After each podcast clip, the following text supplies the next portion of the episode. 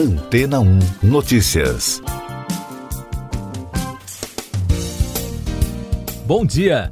Especialistas em armamento militar afirmam que uma nova era de guerra de drones já começou. Segundo uma grande reportagem da rede britânica BBC, veiculada nesta semana, o uso de veículos não tripulados passou da guerra de contra-terrorismo para o combate convencional de grande porte.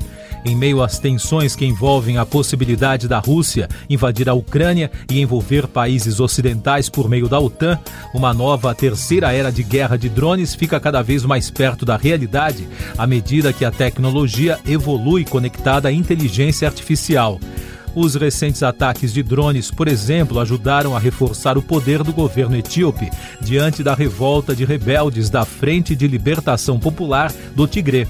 Neste caso, segundo a mídia especializada, os militares da Etiópia adquiriram os veículos aéreos não tripulados da Turquia, do Irã e da China através dos Emirados Árabes Unidos.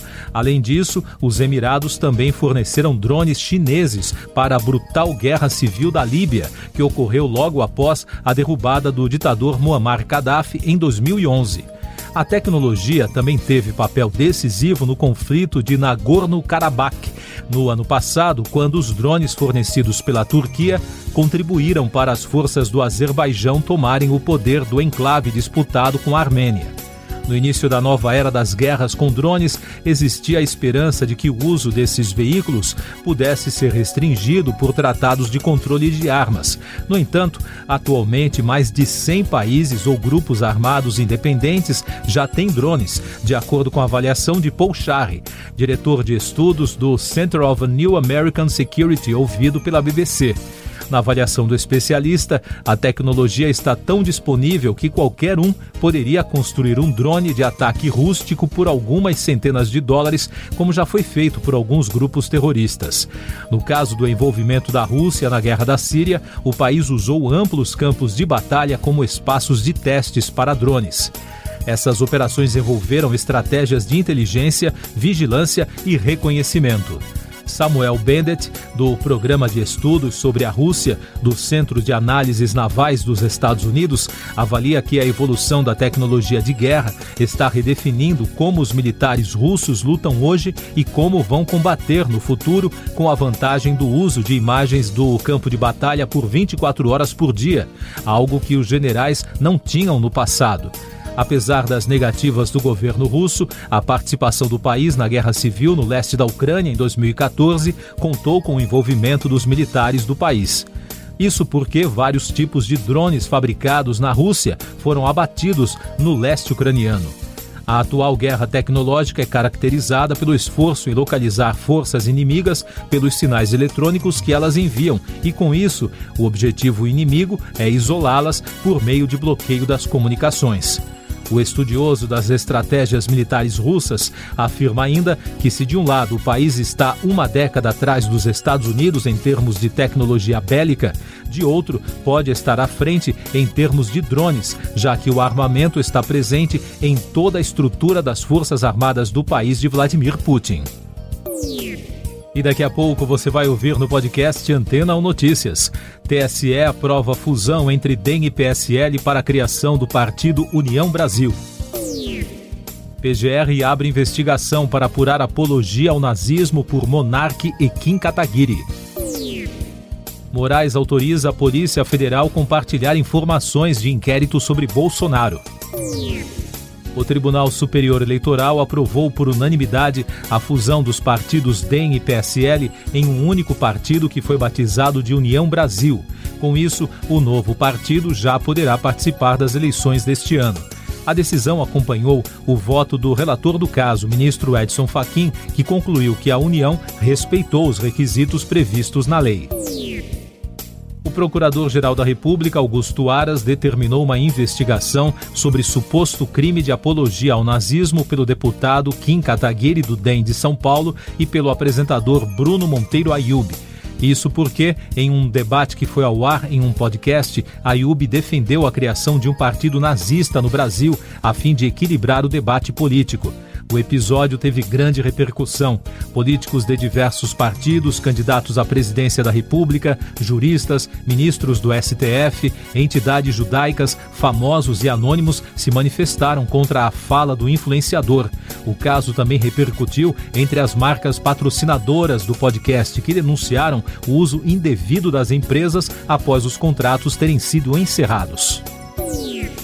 Ministro Alexandre de Moraes do Supremo Tribunal Federal atendeu a um pedido da Polícia Federal e autorizou o compartilhamento de provas do inquérito sobre o vazamento de investigação sigilosa pelo presidente Jair Bolsonaro e a atuação de uma milícia digital contra a democracia e as instituições. Para o ministro, pode haver semelhanças e ligações entre a atuação dos investigados em cada inquérito. Essas e outras notícias você ouve aqui na Antena 1. Oferecimento Água Rocha Branca. Eu sou João Carlos Santana e você está ouvindo o podcast Antena 1 Notícias. Eleições 2022. O Congresso derrubou o veto do presidente Jair Bolsonaro à compensação fiscal às emissoras de rádio e TV pela veiculação de mensagens partidárias por 344 votos a 49 na Câmara e por 54 a 14 no Senado.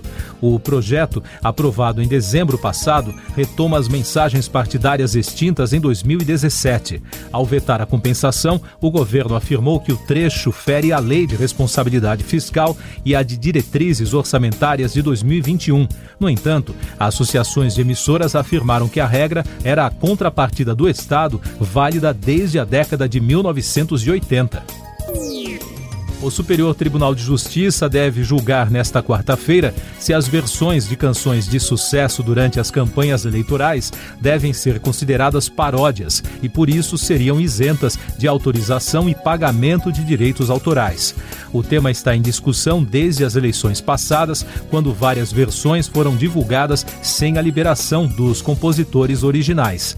Nesta semana, mais de 350 músicos famosos divulgaram um manifesto contra a versão de músicas em campanhas políticas.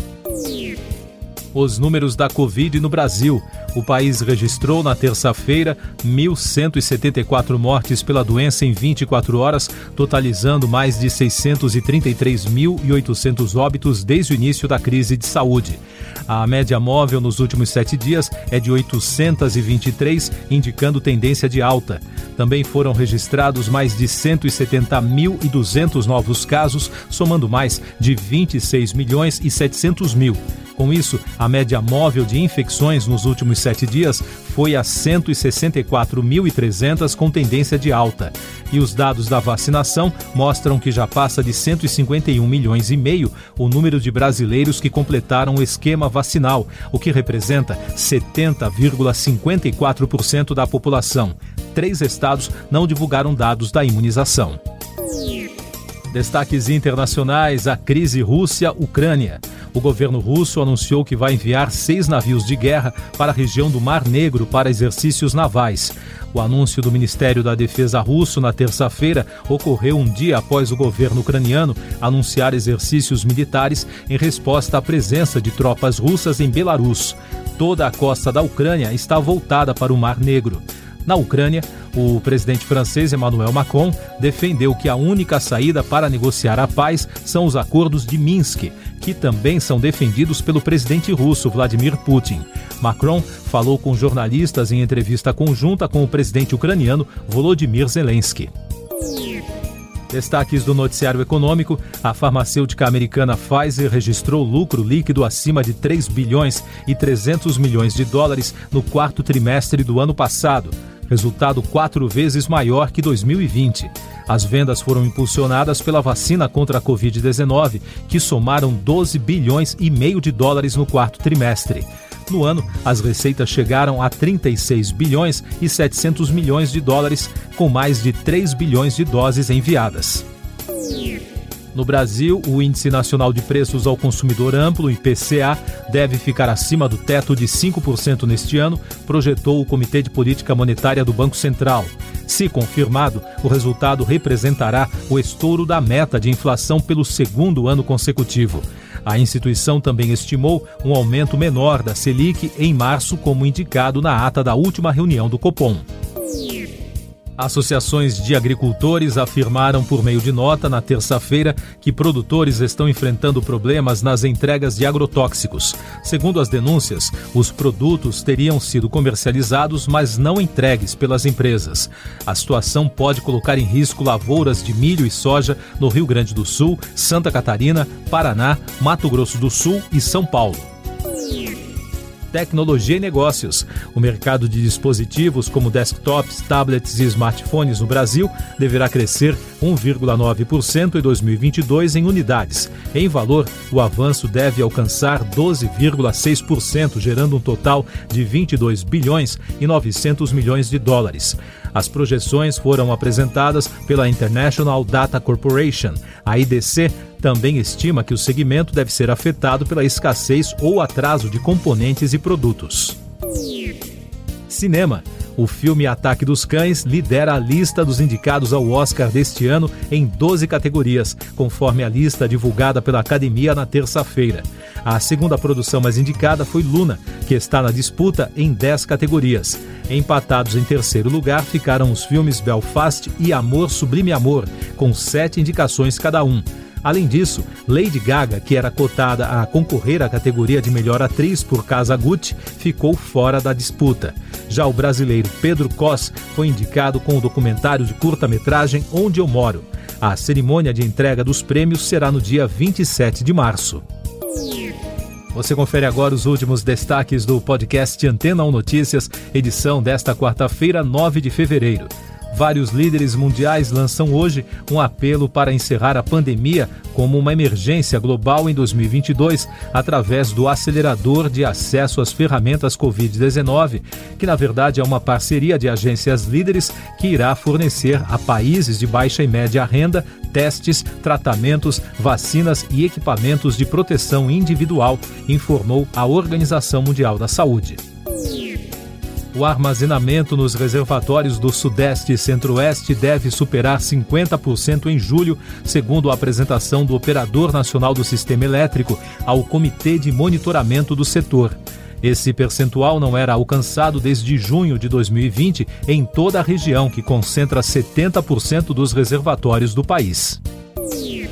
Siga nossos podcasts em antena1.com.br. Este foi o resumo das notícias que foram ao ar hoje na Antena 1.